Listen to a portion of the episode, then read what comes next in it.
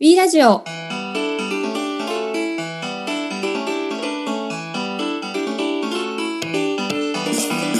皆さんこんにちは。B-BOX カスタマーサクセスの平木です。組織づくりにおいて大事な考え方であるエンゲージメントについてや組織チーム作りのヒントに関してお伝えする番組です。小さなことでも良いので皆さんの活動の、えー、ヒントになれば嬉しいです。えさて、今回は WeBox ご利用企業様で、かつエンゲージメントランアカデミーメンバーの日本ペイントオートモーティブコーティングス株式会社の、えー、細山田さんをゲストに迎えてですね、ざっくばらんにお話をしていきたいと思います。本日はどうぞよろしくお願いいたします。お願いします。はい、細山田さん、もしよろしければですね、簡単に自己紹介をいただけますでしょうか。あはい、ありがとうございます。皆様、はじめまして、細山田というふうに、えー、言います。少し名前からかけ離れた体型をしておりますが、はい、細山田というものです。えっと、日本ペイントというですね、塗料の会社で今経営企画部というところに、えー、おります。で、その中でですね、エンゲージメントという活動に関しまして、えー、まあ、ボトムアップ推進という形で、えー、私が、あの、旗振り役という形で従事しているという状況です。はい、簡単ですが、自己紹介とさせていただきました。はい、ありがとうございます。細山田さんにおかれましては、先日実施、えー、させていただいたチームワークセッションに、えー、ご登壇をいただきましたが、えー、細山田さん、ご登壇いただいたご感想はいかがですか？あありがとうございます。あの大変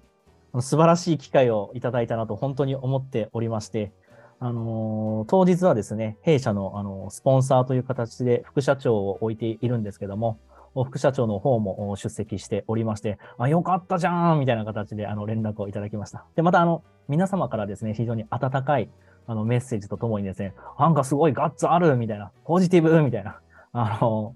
あのたくさん嬉しいコメントをいただきましたので、私としても非常に励みになったというところと、あのあとは一緒に登壇させていただきました JA さんの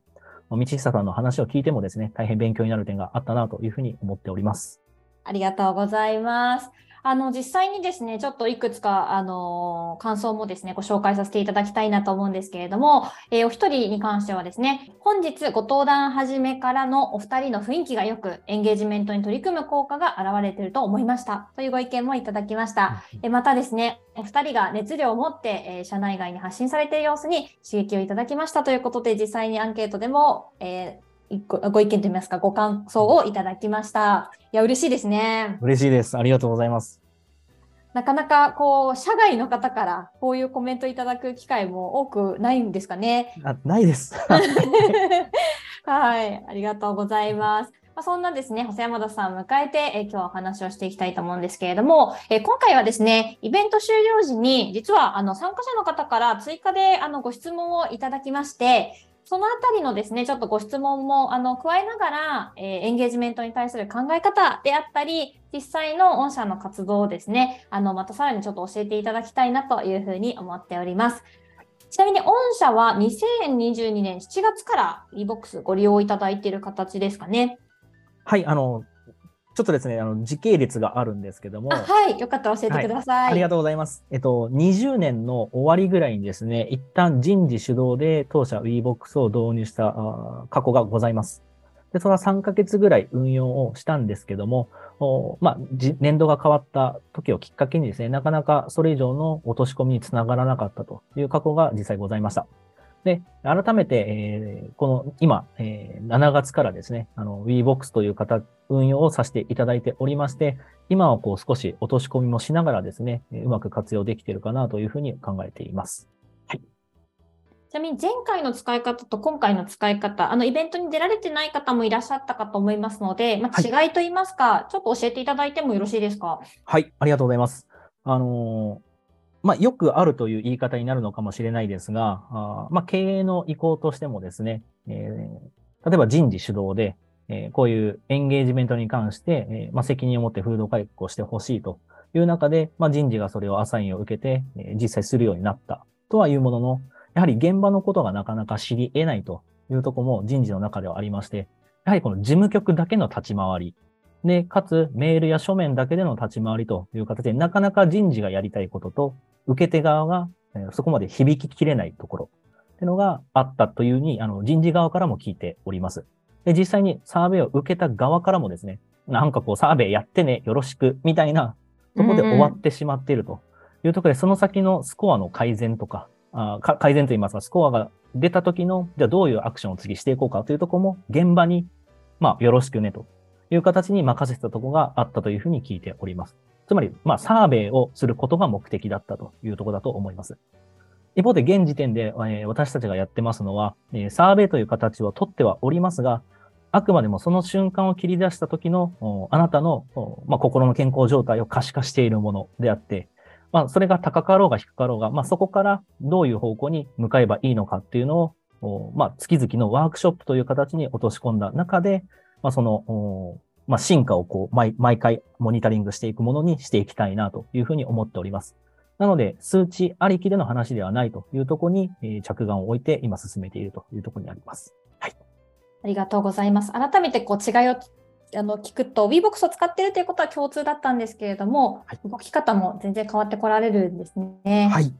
はい、ありがとうございます。で、あの、細山田さんにつきましては、こう、有志団体で他のメンバーの方とご一緒にですね、あの、現在活動を行われているということなんですけれども、実際にこのエンゲージメントという言葉自体が非常にこう、まあ、目に見えづらくてですね、うん、あの、お客様の中でも結構こう、混乱されているケースを私たち多く見てきたんですけれども、うん、細山田さんご自身はこのエンゲージメントであったり、このエンゲージメントに関わる活動をどのように捉えていらっしゃいますでしょうか？はい、ありがとうございます。あの、私もエンゲージメント自体はですね、えー、本当ここ最近、あの、ビジネス書籍とかを読む中で知り得た単語になっております。で、とはいうものの、まあ、正しく理解をしていけばですね、その、従業員満足との違い、モチベーションとの違いというところのその相互理解と言われるものが多分このエンゲージメントという言葉になっているというふうに理解をしております。ただ、ここのそのエンゲージメントが高い状態より熱意、没頭、活力みたいな。とこにおきましては、どうでしょう？私が思うのは、おそらくその個人の人格というか、キャラクターと言われるような部分に収束されるようなものが、うん、今の時代ではエンゲージメントという言葉に多分なっているんだろうなというふうに思っておりまして、これはビジネスパーソンであれ、えー、まあ、ある、ある意味その人であれというところに対して、まあ大事にしていかなきゃいけない、いつの時代においてもですね、の、あの、エッセンスなんだろうなというふうに思っております。なので、まあ会社のためにこのエンゲージメントを上げるというよりかは、個人の人生を、まああの、豊かにしていくために考える一つの考え方かなというふうに思って、え、今、この会社の中でそのエンゲージメントを高い状態で、いかに仕事に従事できるかというところに努めているというところです。うん、なるほど。はいじゃ組織の目線だけではなく、個人、ないしはそこ、あの、領域的と人生も踏まえた上で、はい、まあ、エンゲージメントと向き合うっていうところをお持ちでいらっしゃるということですね。はい確かに、あの、エンゲージメントを勉強すればするほど、あの、ご自身のこう人生に関わってくるっていうところ、うんうん、結構目の当たりにというか、感じてきますよね。はい、します。はい。はい、ありがとうございます。えー、実際にですね、あの、WE ラジオは、こう、利用企業様の方々に、えー、皆さんに聞いていただいてるんですけれども、えー、もう少しですね、こう、WeBox をどのように使ってるかというところを知りたいというお声もいただいたので、よかったらどんな感じで、あの、活用をされてるかというところを、ちょっとだけ教えていただいてもよろしいですか？はい、ありがとうございます。えー、まずサーベイの頻度ということで言えばですね、月に1回行っております。で、えー、大体ですね、金曜日に配信をすることが多いかなというふうに思います。金曜日のお昼12時ですね。というところです。で、えー、そのタイミングというのはですね、え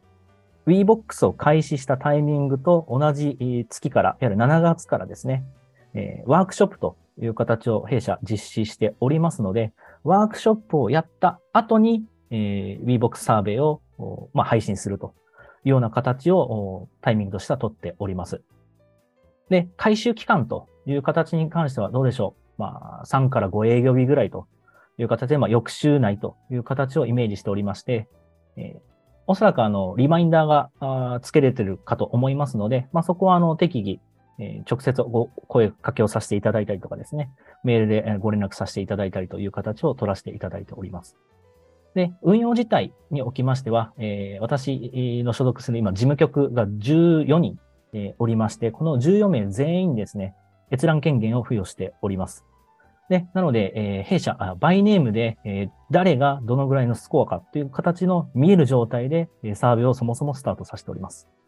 で、ここにおいては、え、事前にこういう活動をするにあたって、えこの活動に、えまあ、手上げ制度で、え人を募集したんですけども、この入られる方におきましては、事前の説明というのを十分に行っておりまして、我々はこれを別に悪用したいわけでもないし、人事に対して効果評価として報告したいわけでもないと。ただ、この中で活動に参加される皆さんのその気持ちの変化とかを継続的にモニタリングしたい。で、その変化の度合いを我々が打ち手としてやっているワークショップの中の打ち手がどういう影響で、えー、まあ、紐づいているかっていうのを仮説として考えていく一助にさせてほしいという形でご案内を差し上げております。これは多分透明、えー、透明性という観点で、えー、皆さんに告知しているというとこです。で、またですね、え参加されている方の上司の方がですね、もしこの活動に積極的に参加していただけるのであればですね、自分の所属する、まあ、グループなりチームなりから3名以上のメンバーが出ていればですね、その上司の方に対しても結果を、名前は今度は伏せた状態で上司の方にはフィードバックさせていただくというものにしております。これはあの名前を開示してしまいますと、まあ、やはりこう、点数というものと人というものにやっぱ目がいってしまいがちにはなりますので、あくまでもこれはその、その部、チームとしての傾向という形で、えー、まあ平均という形で、フィードバックをさせていただいているというところでございます。で、その中で、じゃあこういう形でそのチームビルディングの一助になるものは、我々はこう考えてますけど、いかがでしょうかという形のご提案をさせていただいているというところにございます。はい。ざっくりですが、このような形の運用体系をとっております。ありがとうございます。あの、いろいろ教えていただいて、ちょっと気になる点があるので、ちょっとご質問追加でさせていただきたいんですけど、はい、タイミングを金曜日の昼に固定をされているのは、こう、なんでらっしゃる、ななんでなんですか？あ、ありがとうございます。あの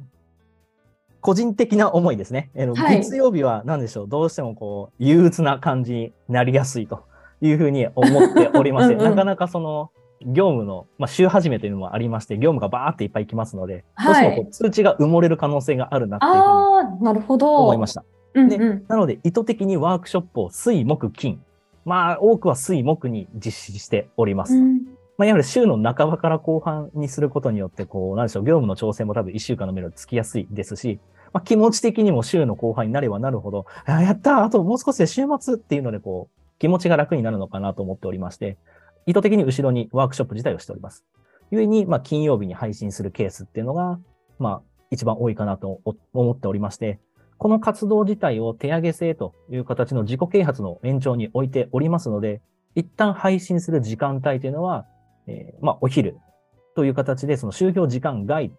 というようなところで意図的に配信をさせていただいているというところでございます。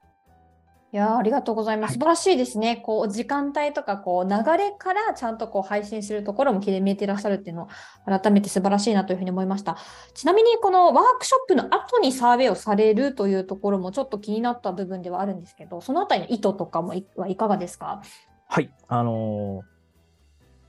まあ、何もない状態からやっぱあの最初の状態を知るっていうのは大事かとは思うんですが、実際このワークショップ自体に重きを置いた取り組みにしたいというところがございまして、まずはワークショップでどういう自己認知、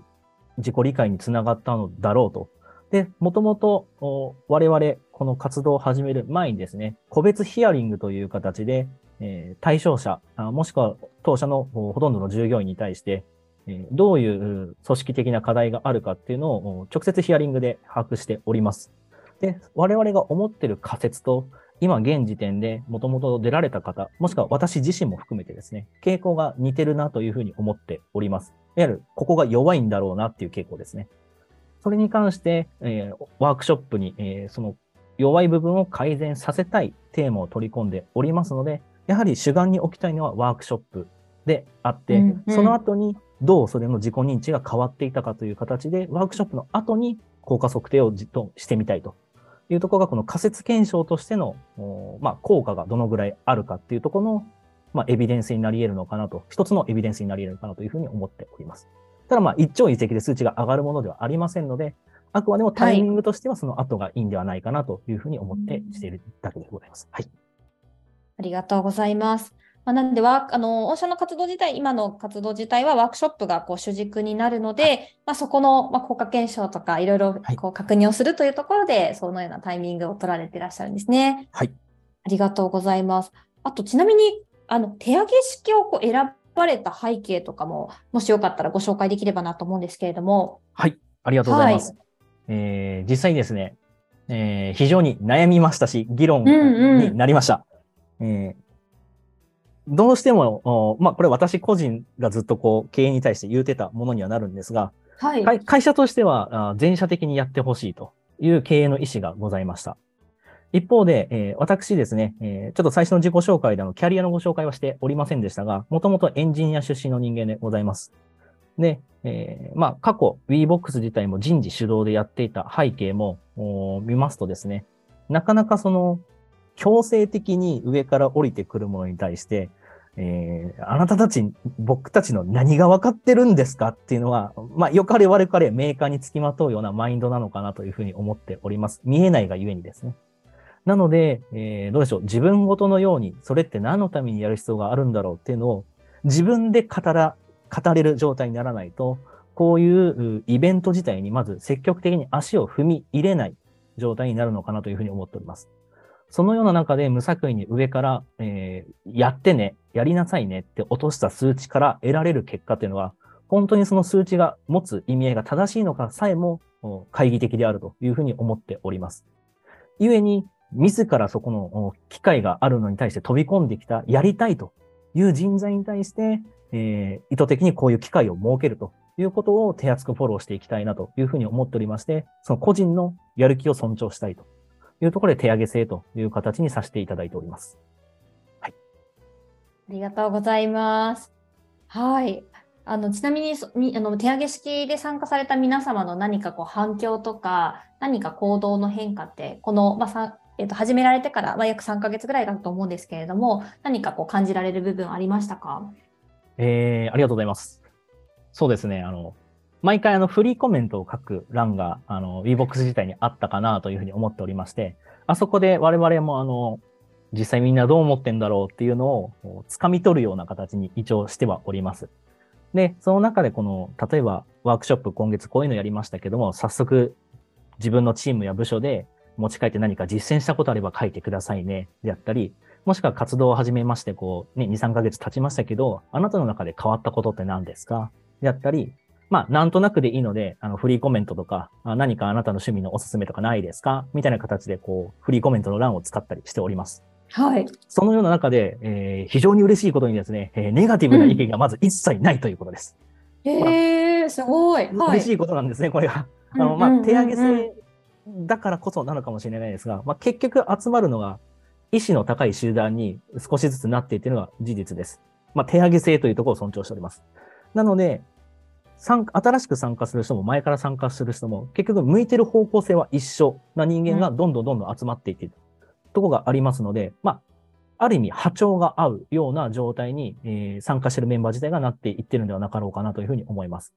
その中で、やはりこういう機会が今までなかった。特にコロナをきっかけに、えー、まあ、なかなか人と話す機会が、まあ、減ってしまった。あさらに言えば、少し、あの、当社従業員が多い傾向も、まあ、1000人ぐらいの会社でありますので、なかなかその、他の拠点の方、他の部門の方と仕事以外で、直接の仕事以外で話す機会というのは、まあ、ない。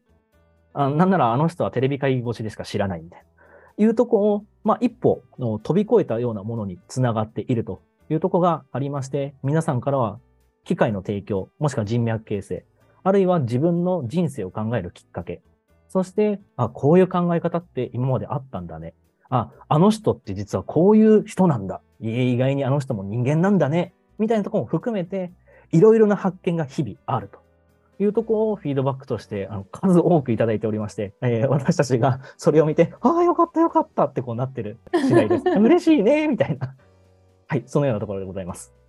いいですね。こう言葉になってこうフィードバックとして返ってくると非常にまああの心が温まるというか嬉しい気持ちになりますね。はい、ありがとうございます。あのちょっとワークショップの話が出てきたので少しだけちょっとそちらの話もさせていただきたいなと思うんですけどもテーマ内容のこう設定であったりとかあの先ほど、まあ、ちょっとこう弱い部分をみたいな話もあったんですけどもテーマの内容の設定であったりワークショップ実施にあたって何か細山田さんご自身が工夫していることであったりとか心がけていることがあればぜひ教えていただきたいなと思うんですけどいかがですか？はいありがとうございます。えー、とですね、テーマの内容自体は、あの、まず、今年のですね、え上期に、えー、まあ、2月から6月ぐらいにかけてですね、え一斉にその、若手従業員に対しての個別ヒアリングと、弊社の経営陣、えもしくは幹部職の方に対してのですね、ヒアリングっていうのを真剣に行ってきておりまして、その中で得られた、まあ、当社の弱いであろうというとこが、まあ、あの、ちょっとまあ仮説もあるんですが、おそらく自己成長とか、達成感とか、あるいは組織の、まあ、風土とか、理念戦略とか、このあたりが少し弱い傾向かなというのは個別ヒアリングで分かっております。そして私自身もそうですし、この手上げ戦に参加してくれてるメンバーの方の平均を見てもそうなんですが、やはりこのあたりがスコアとして少し、弱い傾向にあるのかなと、まあ、低い傾向にあるのかなと思っておりまして、元々のヒアリングから得られたものと、まあ、数値的な挙動も一緒なのかなというふうに思っております。故にですね、そこにフォーカスをしたワークショップを、まあ、いわゆる氷山モデルモデルでいう、まあ、どういうとこに課題があって、でその行き着いたとこが、まあ、私の場合は、